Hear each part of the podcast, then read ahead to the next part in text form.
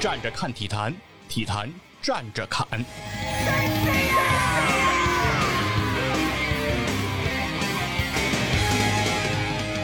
大家好，这里是透过体育陪你看世界的体坛站着侃，我是光说不练的细菌佛。我是老袁。哎，今天老袁，我跟你聊一个有意思的事情。哎，哎是什么事儿呢？话说啊，咱们得把时间往前追溯，时间拉到一九零八年的夏天。哦，这个那天是发生了什么体育赛事？哎，那天呢，奥运会的足球比赛刚刚结束。奥运会的足球比赛这次刚刚结束呢，有一名球员陷入了深深的痛苦之中，啊非常的郁闷。输球了。这名球员他并不是因为输球而郁闷，而是因为他所在的国家丹麦队在这届比赛中成绩非常好，拿到了奥运会的银牌。那他发什么愁啊？哎，而且在这届比赛当中，丹麦队十七比一战胜了法国，哎，这可以说是创造了一个非常大的叫丹麦童话，哎，非常好的一个成绩，哎，非常的振奋人心。但这名球员他很失落，原因是他没有入选这届国家队，嗨，那难怪了。对吧？叫什么？赢球不可怕，少谁谁尴尬。哎，哎是，而且这名球员他本身他是作为哥本哈根丹麦比较知名的一支足球俱乐部，叫哥本哈根 AB 队的主力门将。同时，大学期间他也是哥本哈根大学的主力门将。他曾经也入选过国家队，但独独就这届去奥运会的比赛没带他去。哎，他平时也相当于就是丹麦的国门呗。哎，对，可以说他是之前也当过丹麦的国门，但就这届比赛就不带他去。更加让他失落的是，在这届拿到银牌的这支国家队中的主力球员，还有他的弟弟，亲弟弟。对，亲弟弟，就是他的亲弟弟代表国家队去参加这次比赛，但是没带他去，哦，非常的郁闷啊。这是为什么呢？然后这名球员他有一个名字叫尼尔斯·波尔，哎尼尔斯。嗯，哎，一会儿咱们可以拆解一下这个名字啊，他这个人后来干什么？为什么不带他去呢？当时教练说啊，作为守门员来说，他多年的这个表现是非常稳定的，哎，守门技术都非常好，但是认为啊，他有一些不好的习惯，他呀经常在守门的时候溜号。哦，哦，说他曾经在哥本哈根大学队当守门员的时候，他上场的时候，别的守门员就戴着手套，他在手套里塞几根笔。呃，如果是这个比赛啊，比如说威胁不到球门，对方比较弱的时候，他不就没什么事儿干吗？一般咱们普通的门将没什么事儿干，可能喝口水歇一歇。尼尔斯波尔呢，他习惯于在这门柱上去写一写数学题。啊，哦，我以为这个 C 笔是为了把这手套撑起来呢。啊，对，他就去做数学题了。他就嗯开始想到一什么题，他就开始算。说，尤其是当他在这个哥本哈根 AB 队去比赛的时候，当时对阵德国的这个特维达队，在这个比赛当中，对方就在他去门柱那儿算题的时候，进了一球。打了一脚远射。哦虽然啊，尼尔斯波尔用他的这个敏捷的反应把这个球是救了出来，但是教练对他就非常的不满。就是哦你门将你怎么能干这个呢？对吧？但是尼尔斯波尔认为，主要责任在于后卫，你就不应该让他有起脚的机会，对不对？后边还得骂后卫。你看这题目我没算出来。是你说耽误我这算数。于是尼尔斯波尔就感到非常的失落，由此他做出了一个重大的决定，退役了。决定对自己的足球生涯告一段落，不再在足球场上进行拼搏了。他决定把自己今后的生命，因为不是爱做题吗？哎，嗯，就要去献给一项他认为更加重要的事业。这个东西被称之为叫量子物理。嚯哦，合着这量子物理是一个守门员在门柱上弄出来的。对，所以说尼尔斯波尔是谁呢？那就是一九二二年的诺贝尔物理学奖获得者。我们在上学的时候都学过一个叫双缝干涉实验，哎，嗯嗯嗯。关于这叫所谓光的波粒二象性。好，这个这个上学这得是上大学。中学阶段就学过光的波粒二象性啊。哦哦啊，对我学文的啊，就我不不清楚，这是高中课本的知识是吧理？论上说，高中会考应该也有啊，关于光的波粒二象性。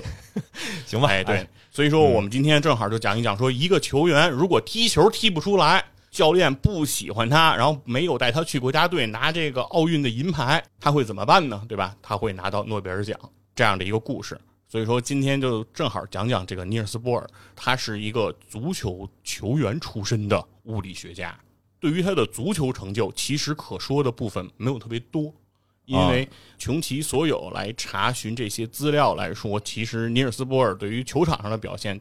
基本上就是我刚才说的那么多了。前国门对，曾经当过前国门，他的弟弟是随国家队拿到过奥运的银牌，哎，成绩非常的斐然。但是他自己在那届比赛中没能出场，所以他非常的伤心落寞。哎，体坛站着侃，体育部分结束。好，接下来是物理量子物理站着砍。对，那在整个的其实他的中文互联网的世界中，如果你去搜寻，你最终能得到的资料也就是这么多。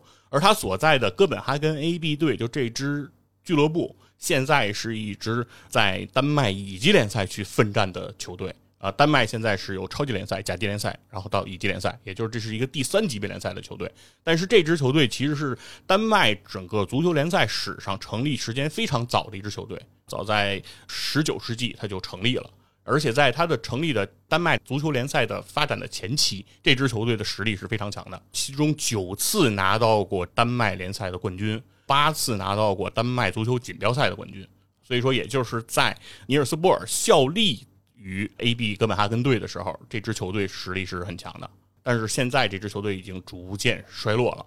那可以说呢，总结 AB 哥本哈根这支俱乐部，它最有名的，或者说它最能够对世界有影响力的足球名宿，实质上就是尼尔斯波尔了。啊，还跟这足球没啥关系，对吧？对，但是他的成就其实跟足球本身，哎，关系就不大了。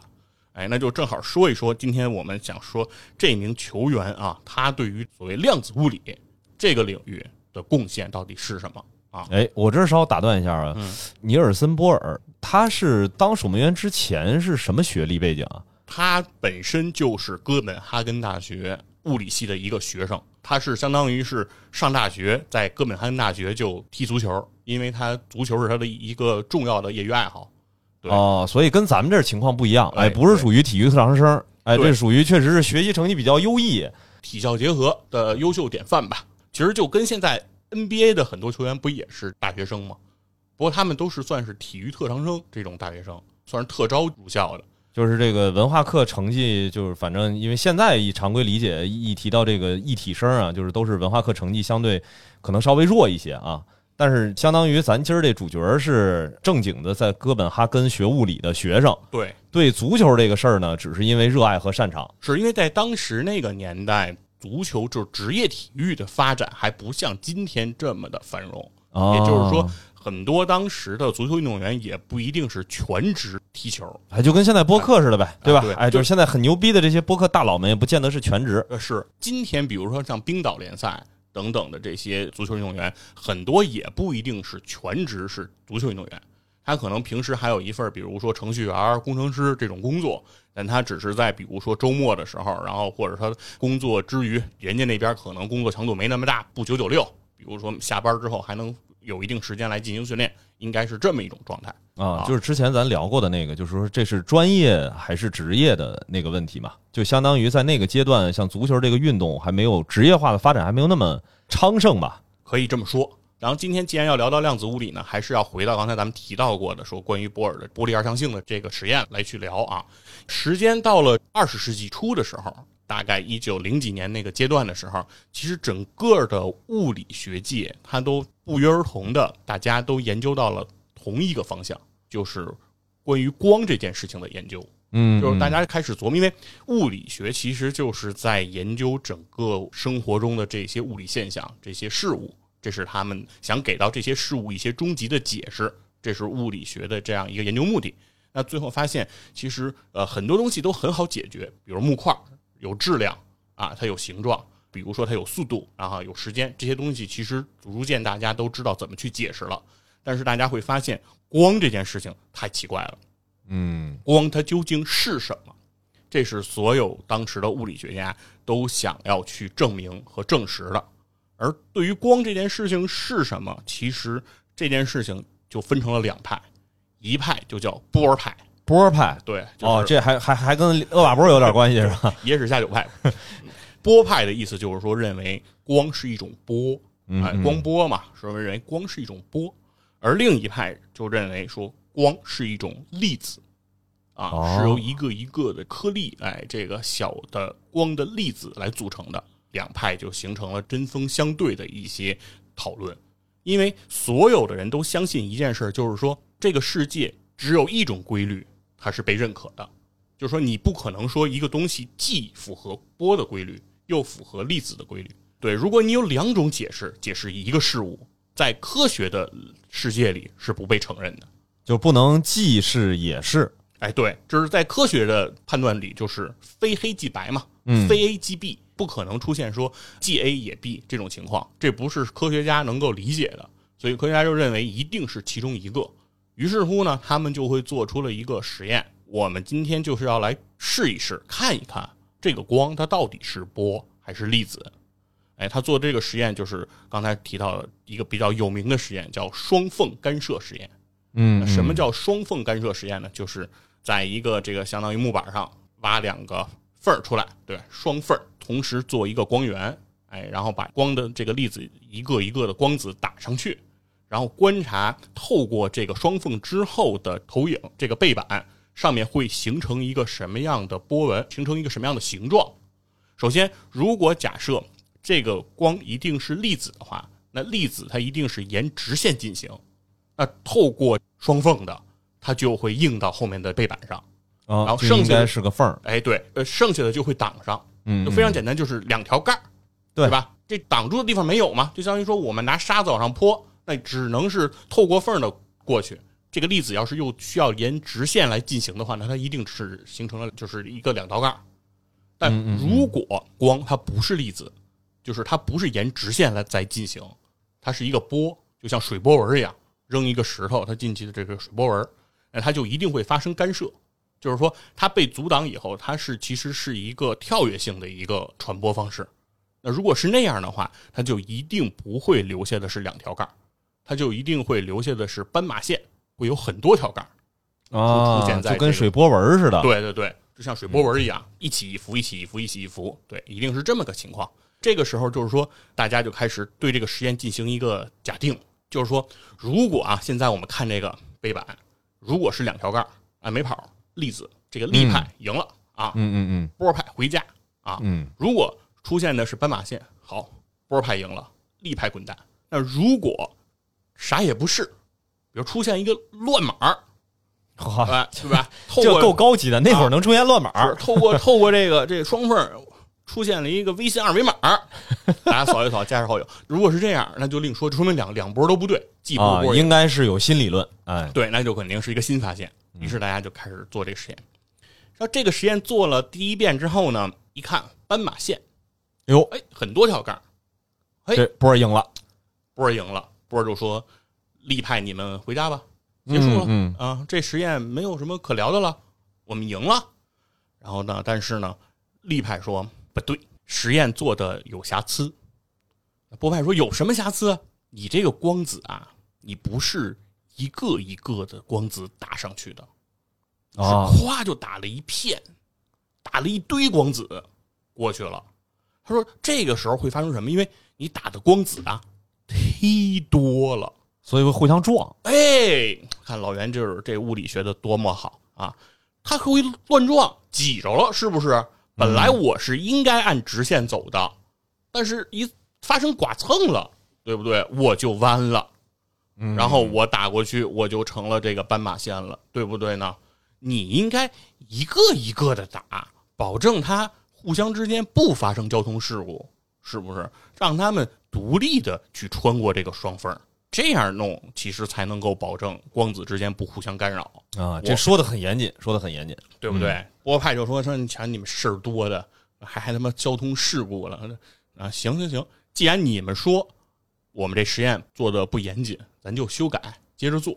对于是又做了一版，这回就是说一个一个一个光子打出去，哎，我们就说尽量不让它发生你们说的那个碰撞的情况。那这个实验开始做呢，确实是刚开始发现这个头板上出现的这个印记啊，是特别的混乱无章的。哦，呃，散乱的。但随着逐渐打上的光子越来越多之后，大家发现，嘿，两道杠儿，又是斑马线，哎，就是说那就证明人家这个没毛病啊。哎，对，这回你们没得说了吧？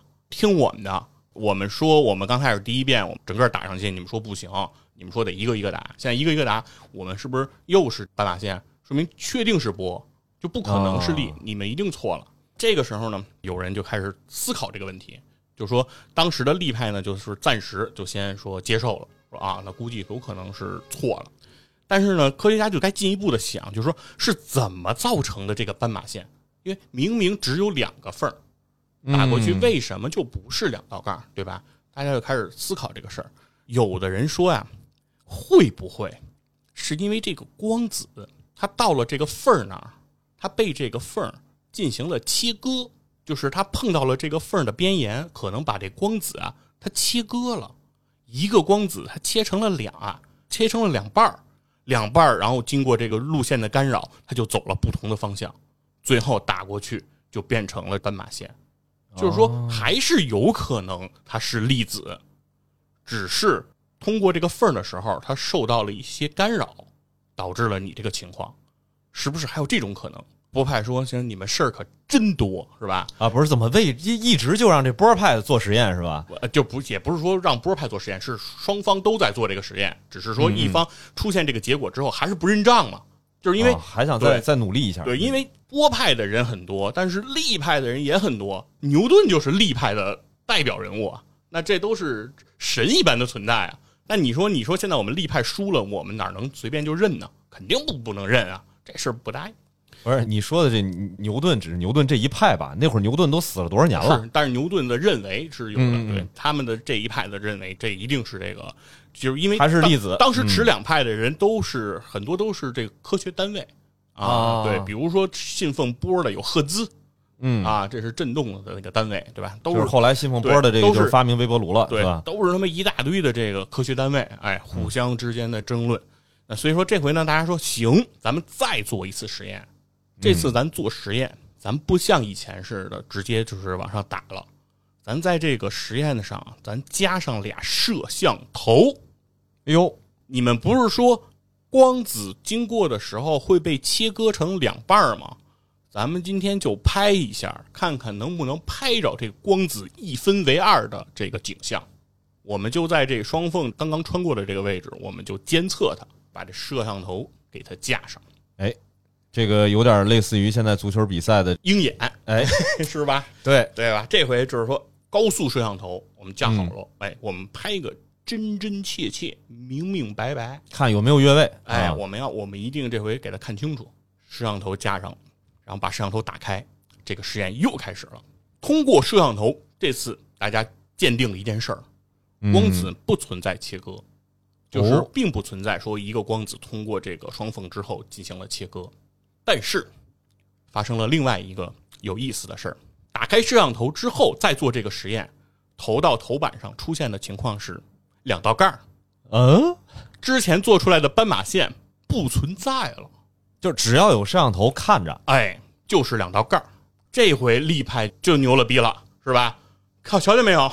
这次说明咱们之前啊，你们这实验，咱们这实验设计有缺陷，嗯，肯定是测量工具有问题，对吧？要不怎么摄像头一打开一看，就变成了这两道杠了？怎么我们原来没加摄像头的时候就是编码线？肯定是之前你们没做好，哎，还是我这里头有猫腻儿，对，哎还，是我们这力，就是我们这力派，我们我们赢了。然后这波派就说不行，之前两次明明都是斑马线，怎么这回就又变成两道杠了？把摄像头关了，别的都不动，我们现在就关摄像头，不影响吧？嗯嗯，哎，我们再做一次这实验，啪，又打了一次，斑马线又出来了。哦，哎，这个实验结论现在说出来，其实是有点超越认知的，在当年那，更是超越当时人的认知，所有人就懵逼了。这有点相当于什么呀？就相当于说足球比赛要踢点球了，你说这个球进不进？你说跟什么有关系？那肯定是说跟射门的球员、跟射手有关系，嗯，同时跟门将有关系，或者跟草皮有关系，跟天气有关系，跟风有关系，跟这个球场上观众的呐喊的这个分贝有关系，这咱都能认可。但现在我说，不仅跟这有关系，跟电视机前的你有关系。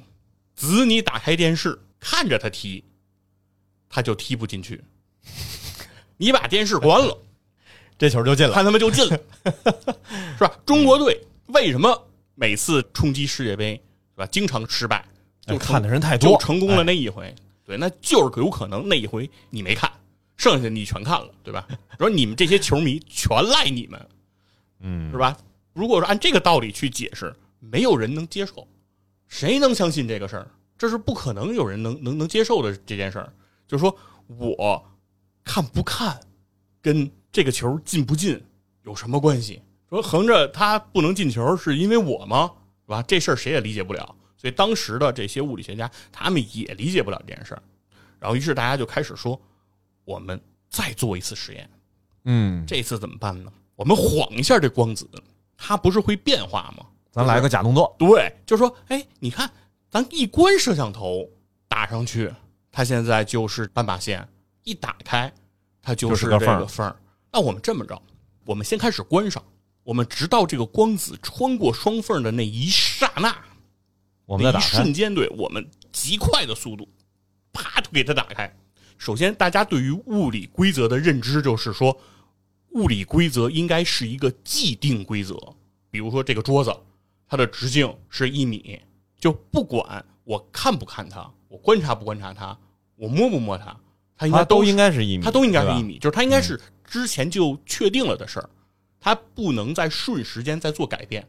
但现在我们发现的就是，只要我要去摸它，它就不是一米；只要我不摸它，它就是一米，对吧？那我怎么办呢？那我现在就是说，在量的那一瞬间，我摸它，啊，我刚开始我我我把手揣兜里，对吧？我嗯晃它，嗯我告诉桌子，哎，我不摸你，哎，我今儿不愿意摸你，但是我等到一量的一瞬间，我摸你，我看你有没有变化，我看你反应有没有那么快。科学家叭又做一次这实验，就是在这个速度最快的时候打开这摄像头。这个实验做了很多次，因为他们每一次都希望自己开的更快一点儿，哎，就正好 卡着那对个肯尼儿，晃的更彻底一点儿。但是不管怎么做，只要你在光子通过双缝的刹那间打开了摄像头，只要它在穿过双缝的时候处在观测状态，打上去的就是两道杠；嚯，只要在关闭摄像头的那个状态，它就是斑马线。斑马线。这个时候彻底把所有的科学家搞懵了。就，整懵逼了。对，然后这个时候就有科学家得解释啊，你发现一个现象，就是你总得给它解释出来嘛，这是科学家要做的工作吗，这是当时物理学家一定要致力去解释这件事。有的科学家就开始要解释这个事儿，他们是怎么说呢？他们说这光子啊，别看它小，智力很高，哎，它有可能是 AI 程度非常高的智能机器人儿。呃，你说的这个负责任吗，这是当时科学家的解释，因为嗯因因为当时他们认为只能这么解释了，就说明什么意思？它带有自主的意识，啊，就是粒子也是带有自主意识的，对，就是什么意思？它的智能程度非常高，甚至超越人类，所以它能怎么样呢？它能够监控周围有没有人在观测它。哦，当它监测到周围有人在观测它的时候，它在那一瞬间，它就可以改变自己的性状，它就变成了粒子的形式，出现两道杠。如果它监测周围它没有观测，那它就会以这个波的形式进行这个传播。这是当时科学家一派的这样一个观点。就这个观点能让大家接受，显然它是不能啊，这个观点太诡异了。因为这个观点首先它无法现在被验证，因为我们没办法真正监测到一个一个的光子它的内部结构是没法采访嘛，不能拉来录期节目说是不是人一看你你就变呀？是这是不是说它有智能？说比如说呃人在的时候就蒙上这个盖头啊，人一走啪就摘开啊，是不是它有这么高的这种智能方式？说这是当时的科学家提出的一种假说。当然，也有的科学家就说，有没有可能说明光就是既是波，它同时也是粒子？就是说，它是不是会具有这两种形状？它既符合波，也符合粒子。那这个其实就是当时科学对于光这种事物的研究到了这儿，进入的这样的一个所以这个实验跟最后的那个结论的这个提出还是两个时间点。结论的提出，一定是在实验之后嘛？嗯对，它不可能是在实验之前呃提出结论嘛，对吧？这是一定的。所以咱这个事儿跟这位守门员的关系是怎么样的呢？这个时候就轮到了今天我们的主人公波尔，他就即将登场了。对，因为这个实验为了搞清楚这个光是粒子还是波，已经把科学家都快整懵逼了。就实在是给不出什么大家能信服的解释了，是吧？对，就是说大家完全不明白到底是波还是粒子，因为它完全取决于你的观测，就是你看它，它就是一个；你不看它，它就是另一个。所以说，波尔在研究这件事情的时候，他就想说，是不是我们对于宏观世界这些规则的理解，它作用到了微观世界的时候，它就不一样了。这是他第一次，相当于是提出了量子物理的这样一个概念，就是当时的人是没有把微观世界和宏观世界进行区分的，就是都是在那个经典力学下面，对吧？大家认为宏观世界就是相当于说，所谓大的球，大的这个铁球，就是由铁原子来组成嘛。所谓铁原子就是一堆。小的铁球，对对对，就把铁球不断的变小，不断的变小，最后的那个单位就是铁的原子嘛。那它只不过是一堆小的这个小球的集合，成为了今天的这个大铁球。这是当时人的这个认知。那大家对于所有的微观世界的规律，认为其实跟宏观世界应该是一致的，因为你只是聚合嘛，你只是小的变成了大的，但是你不应该在性状上发生其他的变化，就只是体积有变化，对吧？对。但是呢，在波尔看来说，有可能。跟我们常规性的这个认知不一样的，嗯，有可能微观世界有一套微观世界的法则，而宏观世界的这套法则并不在微观世界起作用。哎，这就是他提出的这样一个想法。这个时候，别的人都非常的纠结的问题是什么？波尔说了这么一句话，他说：“如果认为物理学家的任务是发现自然是什么，那就错了。物理学应该关心的是关于自然我们能说什么啊，就是说。”并不是发现它的本质是什么，而是我们怎么能解释它、描述和解释。对，这个才是说物理学应该关心的事儿。于是波尔当时就提出了所谓的量子物理世界的三大原则。它的第一个原则叫什么呢？叫叠加态的原则。所谓叠加态原则是说什么呢？他说，在量子世界，一切事物可以同时处在不同的状态，这种状态被称之为叫叠加态。各种可能性都是并存的，比如说在双缝干涉实验中，一个光子它可以同时出现在左缝和右缝，这种是人类无法想象的叠加态，才是量子世界微观世界的本质，和我们正常看来的非黑即白其实是一种特例。这个就是薛定谔的猫嘛？哎，对，这是什么意思？其实薛定谔的猫是在讲什么？其实是在对叠加态的一个描述。嗯，他是他是想说什么呢？他先把叠加态咱们解释一下，再解释一下薛定谔的猫啊。他说的叠加态是说，我们都知道一件事儿，我们都会说叫做分子在做不规则的无规律的运动，叫布朗运动也好，对吧？是形容这个小颗粒运动。我然后我们说认为啊，所谓原子，所谓分子，它也是在做这种无规则运动。但实质上，它的无规则运动在我们的大脑里去想象，它是说这是一堆小球嗯嗯嗯，在一个比如说圆盘也好，在一个那器皿上也好，它在乱滚乱蹦。但实际上，所谓的叠加态描述微观世界的概念，就是说这些小球依然是在做无规则运动。但他们的运动方式并不是我们常规意义上认为的那个运动，就是说一定是从 A 点到 B 点，不是说都是位移，对它并不见得发生位移。而它所谓的运动是说，它可能出现在这儿，它也可能出现在这儿，它也可能出现在这儿，它在不停的变换这些位置，但它并不会发生位移。嗯嗯嗯，它不是从 A 移动到的 B，而是它从 A 直接就可能既存在 A，对，它又出现在 B，它其实是。一直在做闪现这个状态，而不是加速跑这个状态。嗯，这块要不是特别能理解的，大家去看看蚁人啊，蚁人里边那个处在叠加态的 BOSS。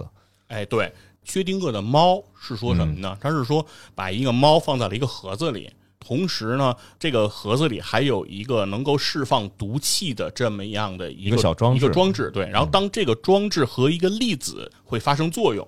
这个粒子去击中装置的开关的时候，释放毒气的这个装置它就会释放毒气，那这个猫就会死。但是如果你说粒子的状态它是叠加态，那也就是说它既可能去撞击，它也可能不撞击。如果你把这个盒子现在封死的话，那你去想象这个里面的情境，就是说因为粒子它可能是处在叠加态，它既撞击也不撞击，所以毒气就是既释放也不释放，所以猫就是既死也活。只有在你打开箱子的时候，才对能得到一个结果。对，只要你在打开箱子，因为打开箱子就实现了观测，对只有在观测的时候，它就会被确定，哎，那个结果才会出现。所以，如果你不打开箱子，那它一定是一个既生又死的猫。这是薛定谔对于这个所谓叠加态的一个描述。实质上，薛定谔在讲这件事情的时候，他不是在支持波尔，他是在反对波尔。他为什么会举出这个例子呢？他的意思是说，如果把微观世界和宏观世界发生联动的话，因为波尔讲的是宏观世界走宏观世界的法则，微观世界走微观世界的法则，这是两条路。啊，大陆分开，我们就各走一边。但是薛定谔就提出了一个，因为这是一个假想实验，这是一思想实验世界上并不存在一个薛定谔的猫的那个装置，也不存在那只猫，所以嗯爱猫的人士是不用反对薛定谔的，因为薛定谔并没有把猫装进一个盒子，并且释放毒气，完全不存在。而事实上就是说，薛定谔的意思就是告诉波尔说，有可能微观世界和宏观世界是可以产生联动的。啊，它的联动方式就是通过薛定谔的猫的这个装置，对，给它连接起来了。如果一旦这样你去连接的话，你会发现所有的微观世界都可以找到宏观世界的相关的对应。那如果你说微观世界是既在 A 也在 B，不是非黑即白，那我们整个宏观世界的整个处在的环境也应该是既 A 也 B。啊，而现实中，我们宏观世界必然不是这样，所以反推回去说波尔的这个假想是有问题的。所以说，实质上薛定谔并不是用他并不是说薛定谔的猫是来支持对，波尔的这个观点，反而是来反驳他的，他告诉他不不成立。他是在反驳对说嗯，如果说你单纯讲微观世界，我现在无法去证明你不对。如果我把微观世界和宏观世界做链接以后，我们就会用我们对于宏观世界的认知来去反对这件事儿。对，然后这是关于叠加态波尔的一个呃言呃，论。第一第一条第一条这个规律，对，嗯那第二条叫什么呢？说是测不准原理，嗯这个就是很多人也都听过了啊。然后具体解释呢，就是叠加态是不能对它进行精确测量的，比如你不可能精确的测出粒子的位置，而且它的速度永远测不准。这不是因为仪器精度不够，就是说，是不是说我们现在比如说科学水平不到，我们现在的这个仪器不太好，等未来我们科技随着更加的昌明、更加的发展，我们终有一天能把它测准。事实上不是，他说即使仪器再好也没用，因为这个就是被这个宇宙的法则所禁锢的，不是说现在做不到，以后能做到，而是说你永远就不可能能做到，能够测准它的位置和它的这个速度。也就是说，它其实是有所谓的真实的随随机性在里的。哎，对，这个是波尔的第二个理论。那第三个理论呢，是说叫观察者原理。哎，这就是刚才说的跟观测相关的这个事情。波尔认为呢，他说一切事物都是多种可能性的叠加，我们永远看不到一个既左又右、既黑又白的量子物体。只要我们进行了观测，我们必然就会看到一个确定无疑的结果。至于到底是哪个叠加态中的哪一个态，那其概率取决于就是哪个态的成分更多，我们就会观测到哪个成分。啊，对，就是说，只要我们进行观测，它就会给我们一个唯一解。就只要你看了，对，就是个事实了。是你并不会看到一个两个可能性都有的这个结果，一定只看到其中一个。对，这就是波尔认为的自己提出的这个三个理论。所以就是刚说这些东西都是他在这门柱上琢磨出来的。我觉得，我认为有可能踢球的时候，对，就开始想这些事儿了。这个球到底进是不进？我不看，它是不是就不进了？所以说，波尔他用的这三个理论特别好的解释了刚才提的双缝干涉实验。嗯就是为什么双缝干涉实验说既是出现两道杠，又出现了斑马线，对吧？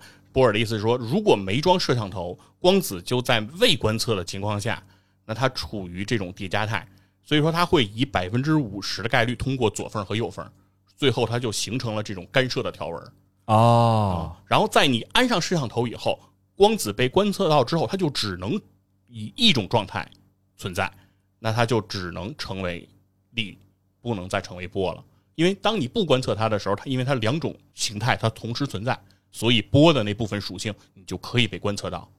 当它被摄像头所观测的时候，因为那个时候它的这个属性就被确定为一了，哎，所以它就只能出现一种状态，就是两道杠了。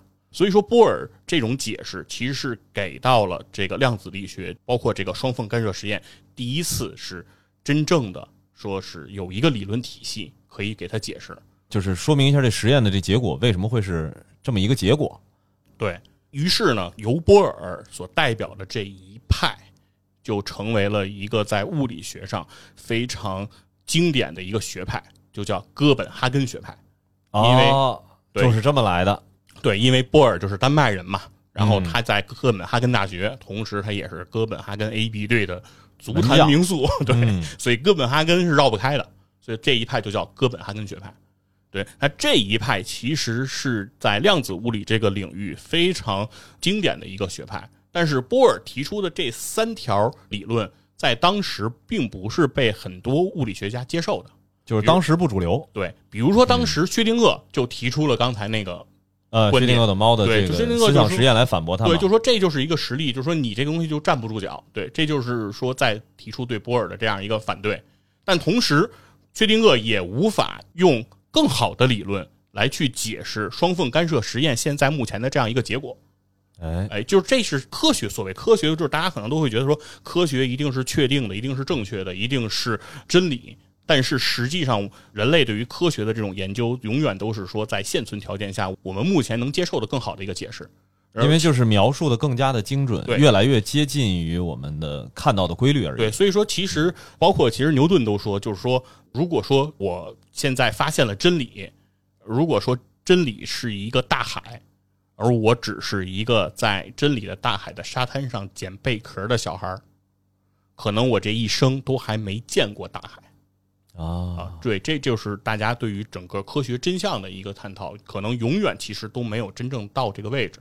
所以说，到了波尔的后期，其实一直是和爱因斯坦对他所提出的哥本哈根学派，刚才说的叠加态也好，他说的测不准也好，然后他说的整个观测者这样的一个假说，整个对他的这三个理论，爱因斯坦通通都是不接受的。哦，对，爱因斯坦认为波尔说的这一切都是不正确的、不对的，因为爱因斯坦实际上是站在这个力派的观点上的之前，所以他一直会认为波尔现在的这种解释太反常识了，对，太超出这个人们能够理解和认知的这个范畴了。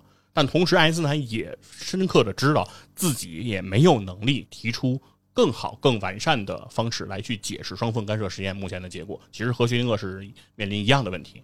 波尔和爱因斯坦其实一直是在这种相爱相杀的这样一个环境当中，就是呃，爱因斯坦不断的在反驳波尔提出的理论，而波尔就不断的在完善自己的哥本哈根的这个理论体系，而波尔并不反感爱因斯坦对他进行的挑战和质疑，就是他认为只有在这种环境中，所谓对于真相的探究才能进一步的完善。波尔曾经给爱因斯坦写过一封信，就是当年在一九二二年尼尔斯·波尔确认会获得诺贝尔奖的时候，他非常激动的给爱因斯坦写了一封信。他的信里是这么说：说说我非常忐忑不安的一件事，就是如果我先于您获得诺贝尔奖，我认为是非常的不公，以及是一件不堪的事情。但是非常开心的是，组织方告诉我是因为当年的1921年的诺贝尔奖在当年没有颁布，是在1922年，是一九二一和一九二二两届诺贝尔奖同时颁布的，两届物理学奖同时颁布的。那在这一年当中，由爱因斯坦获得一九二一年的诺贝尔奖，尼尔斯·波尔获得一九二二年诺贝尔奖。对，所以说波尔才在信中有此一说。在他心里，呃，爱因斯坦的地位依然是非常的崇高和尊重的。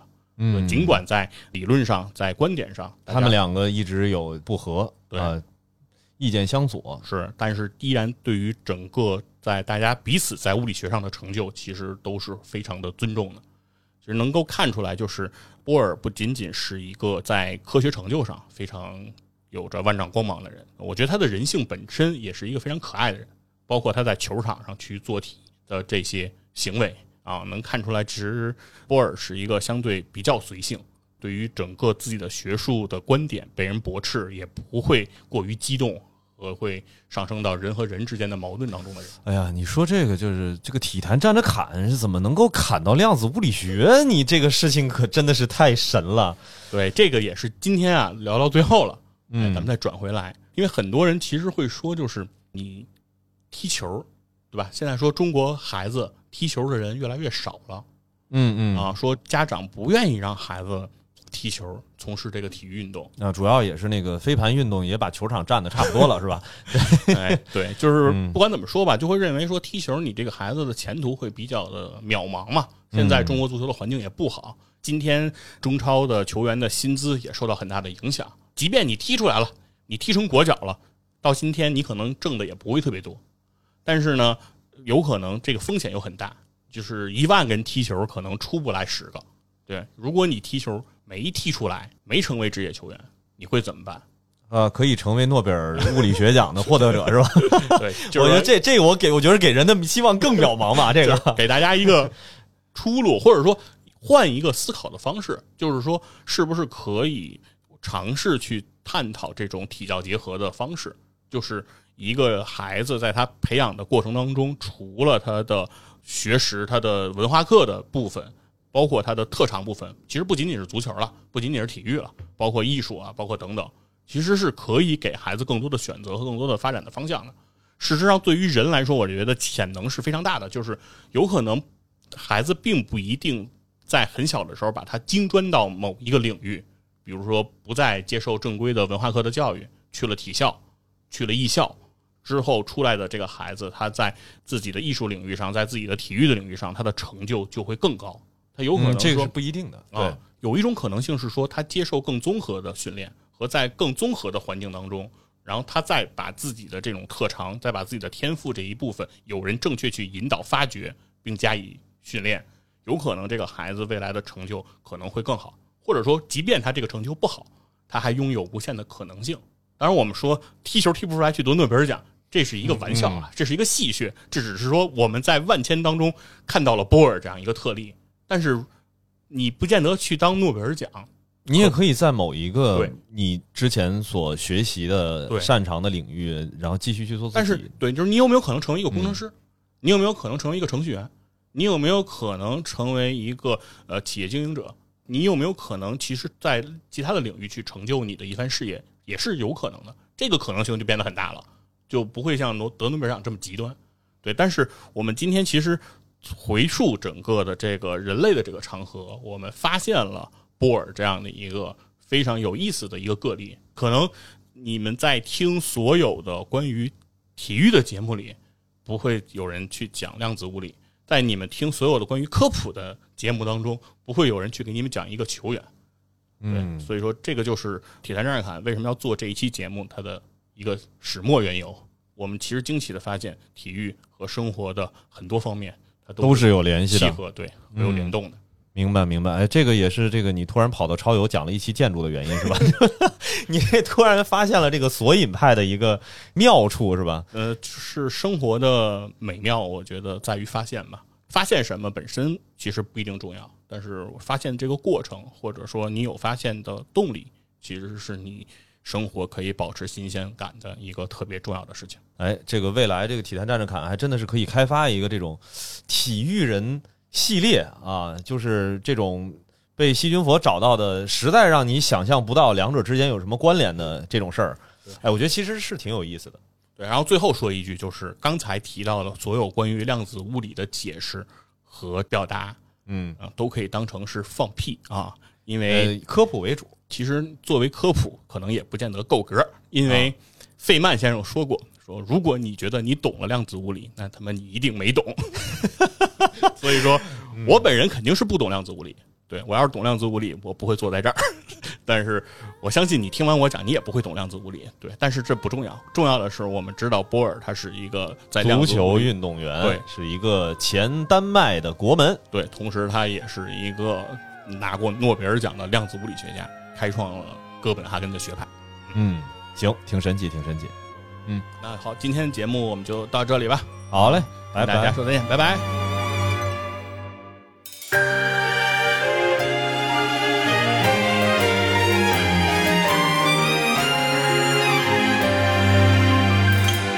きしめた心のコスモ熱く 燃やせ。